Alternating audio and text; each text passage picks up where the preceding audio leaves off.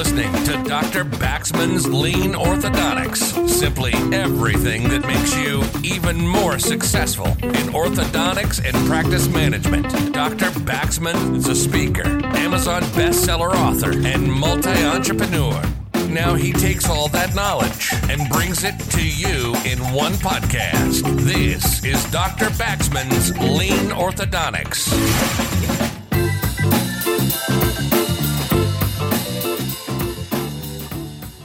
Hallo liebe Leute, herzlich willkommen zu meinem Lean Orthodontics Podcast. Mein Name ist Dr. Martin Baxmann. Schön, dass ihr auch bei dieser Folge wieder eingeschaltet habt. Heute möchte ich mit euch über das Thema Stau sprechen. Stau kennen wir schon vom Weg zur Arbeit oder von der Arbeit nach Hause. Da ist eine Baustelle, das Reißverschlussverfahren funktioniert nicht richtig, die Leute halten sich nicht an die Geschwindigkeit. Wie ist man überhaupt auf die Idee gekommen, die Geschwindigkeit genau so festzulegen? Warum ist da 60 60? Wäre dann nicht vielleicht 80 oder 100 viel besser oder vielleicht sogar nur 40? Ähm, wie, wie macht man das überhaupt? Wie kommt man da auf die Idee? Und das ist einmal aus dem Alltag, aber noch wichtiger natürlich, wie ist das bei uns in der Praxis? Plötzlich ist dort das Wartezimmer voll und wir haben Stau und es geht nicht so richtig vorwärts. Die ersten Patienten werden schon unruhig und beschweren sich vielleicht sogar und das ganze Team versucht jetzt irgendwie eine Lösung zu finden. Da ist einmal die Frage, wie löst das tatsächlich die Industrie oder wie wird das in großen Fabriken oder überhaupt allgemein in der Wirtschaft gelöst? Da spricht man von den sogenannten WIP-Limits. WIP bedeutet Work in Progress. Das heißt nichts anderes als, wie viel Arbeiten können im Prinzip gleichzeitig durchgeführt werden, wie viele Aufgaben stehen an, bis sie dann letzten Endes dazu führen, dass sie gegenseitig sich beeinflussen und einfach nicht mehr regelmäßig und zur richtigen Zeit durchgeführt werden können. Und das ist ja genau auch unser Problem, was wir so eins zu eins auf die Kieferorthopädie übertragen können. Es sind mehr Patienten im Wartezimmer als im Behandlungszimmer behandelt werden können. Das heißt, verlässt ein Patient ein Behandlungszimmer kann nur ein weiterer nachrücken in dieses Zimmer und nicht zwei oder drei, obwohl so viele entsprechend warten.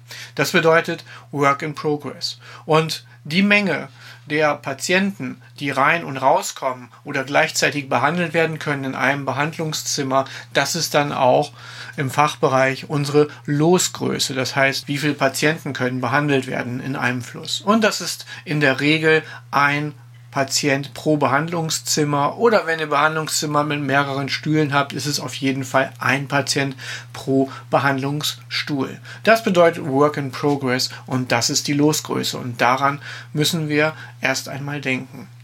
So einen Stau aufzulösen das funktioniert manchmal sehr einfach. Wenn wir in einen Supermarkt gehen und haben es eilig, kurz vor Feierabend des, des Supermarktes wollen wir noch schnell was einkaufen und dann ist eine Kasse nur noch geöffnet und da steht eine Riesenschlange davor, dann ist relativ eindeutig, dass wenn eine zweite Mitarbeiterin dazukommt, die zweite Kasse öffnet, dass sich dann der Stau halbiert und dass es dann entsprechend doppelt so schnell weitergeht. Aber es gibt auch ganz interessante Situationen, wo das nicht immer so ist und wo man tatsächlich auch kontraintuitiv handeln muss, um zum Ziel zu kommen. Ein sehr schönes Beispiel ist die Rolltreppe in der U-Bahn. Wer kennt es nicht aus irgendeiner Großstadt? Ähm, da gilt in der Regel rechts stehen, links gehen und dann kommt man zügig voran. Und wenn man zu denen gehört, die links die Treppe raufsprinten, dann kann es tatsächlich sein, dass man auch recht schnell ist. Aber da hat es ganz gute Studien gegeben in Japan, aber auch in London. Da ging es tatsächlich darum, was ist effizienter, wie kommen mehr aus der Tube in London heraus, so tatsächlich, wenn rechts gestanden wird und links gegangen wird, oder gibt es eine bessere Lösung? Und ganz interessant ist es so, dass tatsächlich, wenn rechts gestanden wird und links gelaufen wird, es langsamer ist, als wenn rechts und links gestanden wird. Kommt einem sehr merkwürdig vor, denn wenn rechts und links die Menschen stehen, bedeutet das doch, dass die Bewegungsgeschwindigkeit allein durch die Rolltreppe vorgegeben wird. Aber wir kennen im Prinzip das Gleiche, wie wir es auch beim Stau sehen auf der Autobahn, wenn es zweispurig ist und es wird dann einspurig irgendwo und äh, wir sollen mit einer bestimmten Geschwindigkeit fahren, dann sind links immer die, die geben Gas, die bremsen wieder ab, die geben Gas, die bremsen ab. Dort braucht jedes Auto sehr, sehr viel Platz vor sich und hinter sich und es entsteht so ein Ziehharmonika-Effekt. Das gleiche passiert letzten Endes auch auf der Rolltreppe. Wenn links gelaufen wird, sind die Abstände zwischen den einzelnen Menschen viel, viel größer. Und die sind so viel größer, dass die erhöhte Geschwindigkeit der Linkslaufenden das nicht wieder kompensieren kann. Daraus folgt dann letzten Endes, dass nach diesen Studien etwa 27 Prozent weniger Menschen pro Minute die U-Bahn verlassen können, wenn rechts gestanden und links gelaufen wird, im Vergleich zu auf beiden Seiten wird gestanden. Und das ist etwas sehr Interessantes, das können wir auch auf unsere kieferorthopädische Praxis übertragen. Ich nenne euch einfach mal ein Beispiel, ähm, wie ich es immer mal wieder in Praxen, die ich betreue, sehe oder auch manchmal ähm, bei mir selbst erlebe, wenn ich mein Team nicht daran erinnere, ähm, was dort die bessere Möglichkeit ist.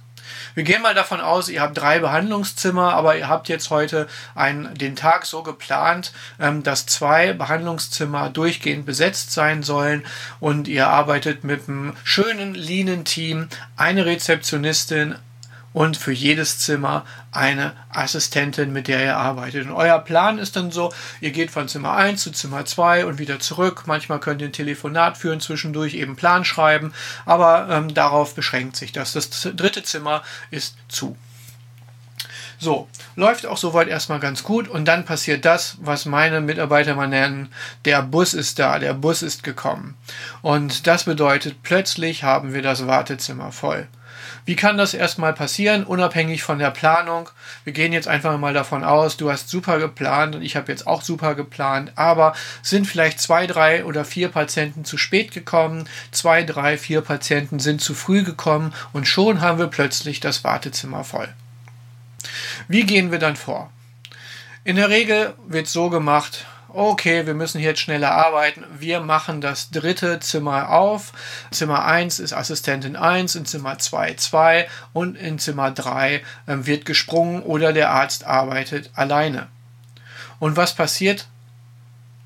Wir haben eine ganze Menge mehr Stress. Das Zimmer muss aufgemacht werden. Die Instrumente müssen dort bereitgelegt werden. Es muss nach dem Patienten sauber gemacht werden. Das heißt, eine Assistentin springt zwischen zwei Zimmern hin und her, muss jetzt beide sauber machen und muss beide vorbereiten und das dauert tatsächlich länger, als wenn man es anders lösen würde. Die beste Möglichkeit hier, da vorzugehen, ist tatsächlich auf ein Zimmer zu reduzieren. Jetzt fragst du dich, was? Ein Zimmer, das kann ja nicht, das ist ja noch langsamer. Ja, äh, jetzt wird es nämlich spannend. Du musst dein Team nun entsprechend auch einteilen. Ihr arbeitet nun zu dritt in einem Zimmer und teilt wirklich wie ein Schweizer Uhrwerk eure Aufgaben auf. Der Arzt kümmert sich nur um die Aufgaben, die auch der Arzt zu erledigen hat, das heißt Kontrolle, Angabe, welche Bögen müssen gewechselt werden, sie vorab einlegieren und spricht mit den Eltern, klärt auf und so weiter und so fort. Also die klassische ärztliche Tätigkeit. Eine Assistentin führt reine Assistenztätigkeiten aus, reicht an, räumt ab und sorgt dafür, dass die Instrumente vorliegen, kümmert sich um den Patienten. Die dritte Assistentin kümmert sich um die Organisation. Die Karteikarte dass alles eingetragen wird, parallel während die anderen arbeiten, dass sie sich schon mal einliest in den nächsten Patienten, der dann als nächstes aufgerufen werden soll, so dass alle Informationen direkt ähm, klar sind und während die eine Assistentin beginnt, den Arbeitsplatz sauber zu machen, verabschiedet der Arzt den Patienten und die zweite Assistentin holt dann schon den nächsten Patienten wieder hinein, sodass wir extrem kurze Zeiten haben zum Wechsel der Patienten auf dem Behandlungsstuhl. Das führt dazu, dass in kürzester Zeit so ein Bus äh, bearbeitet werden kann und ein Stau in der Praxis beseitigt wird. Kontraintuitiv, so wie ich sagte, wir gehen davon aus, wir müssen ein drittes Zimmer aufmachen. Plötzlich haben wir aber auch doppelte Arbeiten irgendwo, werden langsamer und alles wird nur stressiger. Reduzieren wir auf einen Arbeitsplatz, bündeln unsere Arbeitskräfte, verteilen die Arbeiten wirklich sehr genau, geht es plötzlich viel, viel schneller. Und der Patient vor allem, der merkt nichts davon. Der fühlt sich extrem gut aufgehoben mit einem entspannten Team, der Patient muss nicht schneller aus dem Wartezimmer in das Behandlungszimmer kommen oder schneller wieder rauslaufen. Und er bekommt auch nicht mit, dass irgendwelche Assistenten hektisch von einem Zimmer zum anderen laufen, denn alles ist in einem Zimmer, alles dreht sich um ihn, den Patienten. Und das findet er immer super. Also mein Tipp des Tages für euch heute einmal, wenn ihr den Stau beseitigen wollt, nicht immer ist mehr besser, sondern weniger ist oft tatsächlich mehr. Statt ein weiteres Zimmer zu öffnen, reduziert auf weniger und bündelt eure Arbeitskräfte. Das war's von mir für heute. Ich hoffe, ihr habt was Interessantes kennengelernt heute. Zumindest ist es ein kontroverser Gedanke für viele. Nehmt ihn mit, probiert es aus. Ihr werdet sehen, es funktioniert. Ich garantiere es euch. Schönen Tag noch, euer Dr. Baxmann. Bis zum nächsten Mal. You've been listening to Dr. Baxman's Lean Orthodontics. Simply everything that makes you even more successful in orthodontics and practice management. Lean Orthodontics has made many people successful, and if you apply it consistently, it will help you too. We hope you've gotten some useful and practical information from this podcast.